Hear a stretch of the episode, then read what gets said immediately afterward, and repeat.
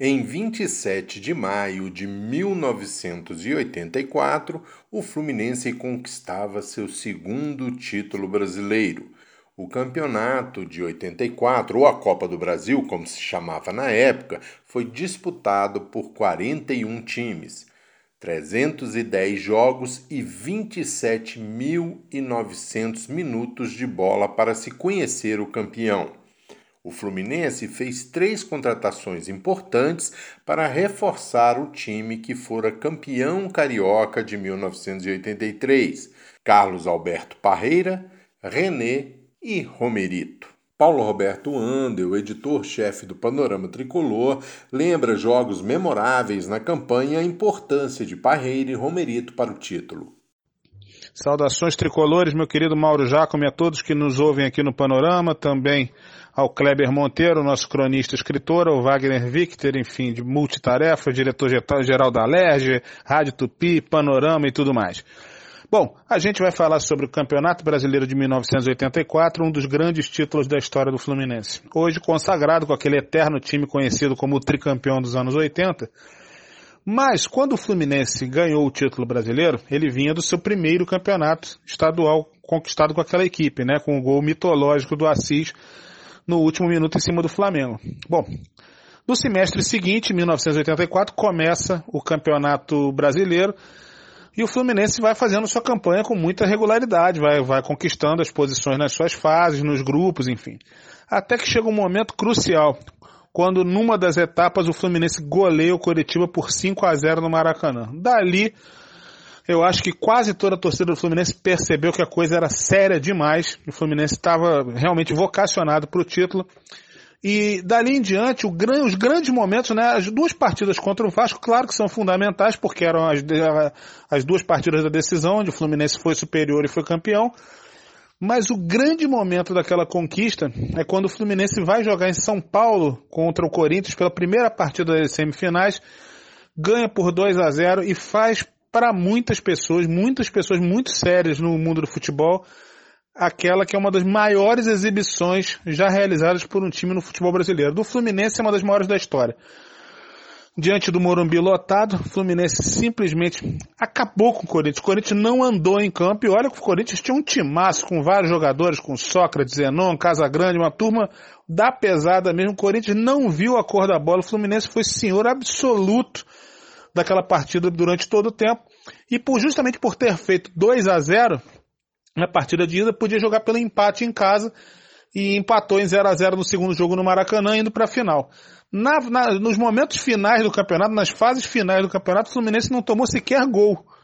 Isso mostra a força que o Fluminense tinha dentro de campo. O time que começou sendo treinado pelo Carbone e depois ele foi substituído pelo Parreira, mas é bom que se diga, em pouquíssimo tempo, o Parreira imprimiu um estilo de jogo Fluminense que é excepcional, porque o Fluminense marcava o tempo todo atrás da bola, triangulava o tempo inteiro, os jogadores, a todo momento você viu o time girando com a bola em campo e toda vez que um jogador do Fluminense tinha a bola, imediatamente tinha duas opções de passe. Isso em pouquíssimo tempo foi implementado, isso foi um verdadeiro terror para os adversários.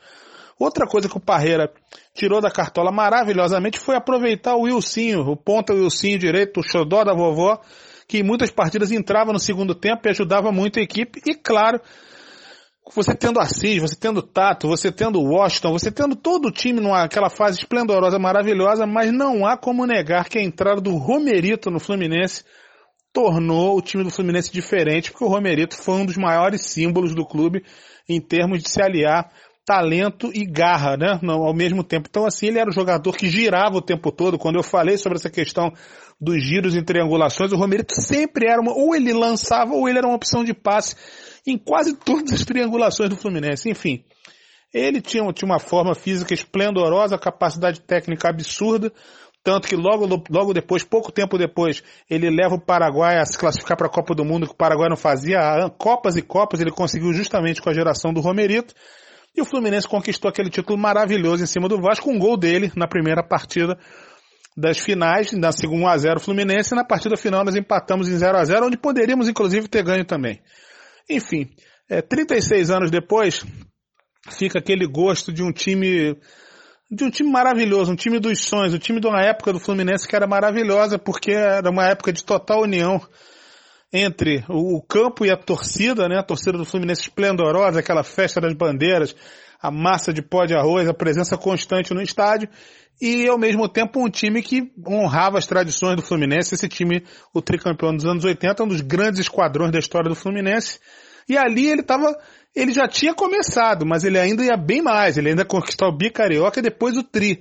Mas naquele momento ele era apenas, entre aspas, o campeão carioca do ano anterior, prometendo crescer. A gente não imaginava que ele ficaria tão grande quanto ficou. Mas a partir do Campeonato Brasileiro a gente percebeu não que em 83 não tivesse valor, claro, porque o campeonato estadual daquela época era fabuloso e é obviamente quem ganhava o título era sempre um favorito ao título brasileiro. Mas o do Fluminense campeão de 83 por pouquíssimo tempo, em pouquíssimos meses para o campeão brasileiro de 84, o Fluminense dá um salto de qualidade definitivo e está entre os maiores da história do nosso querido e amado tricolor das Laranjeiras. É isso. Abração muito grande para você, para o Victor, para o Kleber e daqui a pouco a gente volta em mais um podcast. Na primeira fase, o Fluminense enfrentou o Santos, o ABC, o Confiança de Sergipe e o Ferroviário do Ceará, terminando na segunda colocação. A segunda fase, o Fluminense enfrentou o Bahia, o Goiás e o São Paulo. Terminou em primeiro do grupo. Na terceira fase, Santo André, Portuguesa de São Paulo e Operário do Mato Grosso do Sul, que era treinado por Carlos Castilho, ex-goleiro do Fluminense, um dos maiores ídolos de todos os tempos. Wagner Victor fala da relação com o pai, com o Maracanã e também das boas contratações do Fluminense para o Campeonato Brasileiro de 1984. Olha, falar para os ouvintes do Panorama e nesse podcast que a gente está sempre falando coisas do, do tricolor é uma coisa muito legal. Então, meramente mandar um abraço a todos vocês, ao Mauro Giacomi, por essa oportunidade de estar tá falando hoje num tema que eu acho que é especial para muita gente, que é o título brasileiro é, de 84. Aquele time realmente era um time muito marcante, um time que talvez a nossa grande referência seja é, não só o casal 20, mas efetivamente a questão do, do Romerito, aquele time que foi montado com aquela segurança é, do, do branco no meio campo, o talento do Tato caindo na esquerda, um dos maiores pontos esquerdos que nós tivemos, o branco, acho que é uma coisa que ficou marcante em muita gente. Mas acredito que todo mundo tem uma história. A minha história é muito interessante nesse título de 84. Eu particularmente comecei o Maracanã na década de 70 pelo meu pai, eu era muito ligado ao meu pai, e comecei em 73 aí quando começou o nosso Rivelino, é, Rivelino não, o nosso amigo Manfrini, e virou meu primeiro grande ídolo, e frequentei o Maracanã durante todo esse período. Ao final de 83, eu estava me formando engenheiro, muito novo, 20 anos, eu perdi meu pai praticamente no dia que eu, que eu me formei. E eu nunca tive oportunidade de é, comemorar um título brasileiro com meu pai. E, e, certamente naquele jogo de 84 meu pai estaria comigo. Então era um dia muito chuvoso, eu era já engenheirinho, recém-formado, trabalhava numa siderúrgica ali em Santa Cruz, na Cozígua. Foi aquele dia de carro, não de ônibus, era um Corcel 2. Estava chovendo muito, eu preocupado com o tempo, tinha ido de carro para não atrasar. O meu Corcel 2 enguiça no meio da Avenida Brasil. Eu muito preocupado, meu Deus do céu, apareceu o mecânico, achei que ia roubar, ofereci uma grana, o cara consertou e finalmente consegui che chegar ao Maracanã. O mais importante para mim, que eu acho que quando termina é, aquela vitória daquela geração, uma geração extremamente é, importante, marcante, é, que eu lembrava a lembrança que eu tinha do meu pai. A lembrança que eu tinha do meu pai, eu chorava muito, lembrava que eu queria estar comemorando aquele título com ele e, e, e eu acredito que aquele time, aquela, aquele pessoal me deu um grande presente, que é o presente não só de eu me sentir orgulhoso, me sentir um tricolor muito forte, mas ter no coração é, a minha formação de tricolor através do meu pai é, Francisco. Minha ligação foi tão forte que depois a minha mãe incorporou, Dona Lida, a questão do tricolor, mesmo sendo vascaína, e me continuou, é, mesmo me irrigando essa vontade, tendo esse apoio é, de paz por hoje tricolor. Então é um campeonato importante, um campeonato que a gente tinha um time bastante efetivo, bastante eficaz, um time que a gente construiu ele muito barato, com criatividade, com gente que eram, que eram é, é, é, não, é, dirigentes de fato, que viviam para, ser, para servir o Fluminense, é, com grandes contratações de jogadores até então que não tinham tradição, é, especialmente aqueles vindo do Sul, e que fica bastante é, é na nossa história, talvez um dos campeonatos é, mais importantes que nós tenhamos conquistado sem qualquer demérito de 70 e outros que nós tivemos, os mais é, recentes. Tá bom? Um grande abraço aí, Nação Tricolor, saudações tricolores, estamos aguardando aí o, o nosso time voltar e, se possível, já ser campeão carioca. Um abração a todos. O Fluminense chegava às fases decisivas do Campeonato Brasileiro de 1984.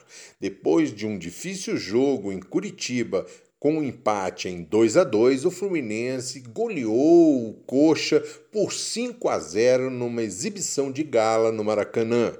Na semifinal, o Fluminense tinha pela frente o poderoso Corinthians de Carlos, Zenon, Vladimir, Sócrates, Casagrande.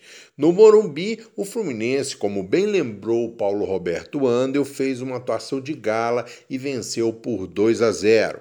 O 0 a 0 no Maracanã garantiu ao tricolor uma vaga na final frente ao Vasco da Gama. O primeiro jogo da final foi vencido pelo Fluminense por 1 a 0.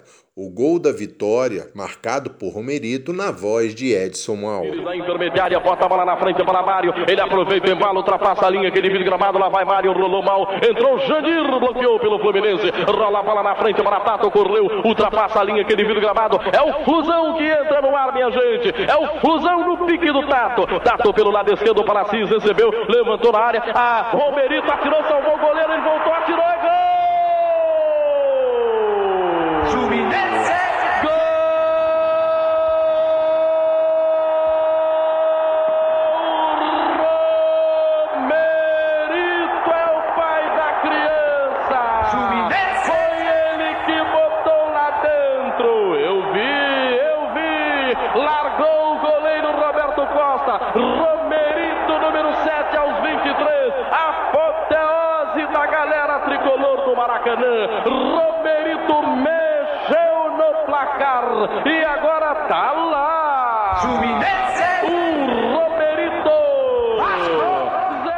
No domingo 27 de maio de 1984, Fluminense e Vasco entraram em campo para a grande decisão. O tricolor jogava pelo empate em função da vitória por 1 a 0 no primeiro jogo da final. Eram tempos de direta já.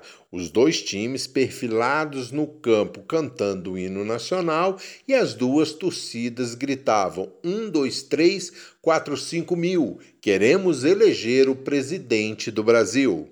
Final de jogo, 0 a 0 garantiu ao Fluminense o título de campeão brasileiro de 1984. A partida foi apitada por Romualdo Arpe Filho, o público de 128.781. O Fluminense jogou com Paulo Vitor, Aldo Duílio Ricardo e Branco, Jandir Delei Assis, Romerito Washington e Tato, seu técnico Carlos Alberto Parreira. O Vasco da Gama com Roberto Costa, Edivaldo, Ivan, Daniel Gonzalez e Ayrton.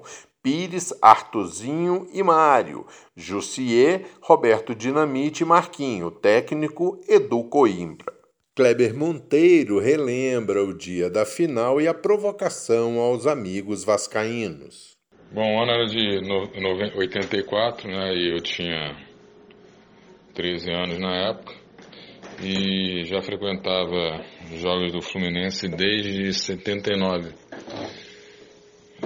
Só que, eventualmente, porque né, eu era de menor, né? E então precisava ir aos jogos com, com alguém responsável. E justamente nessa época meu pai começou a trabalhar em, em Pernambuco.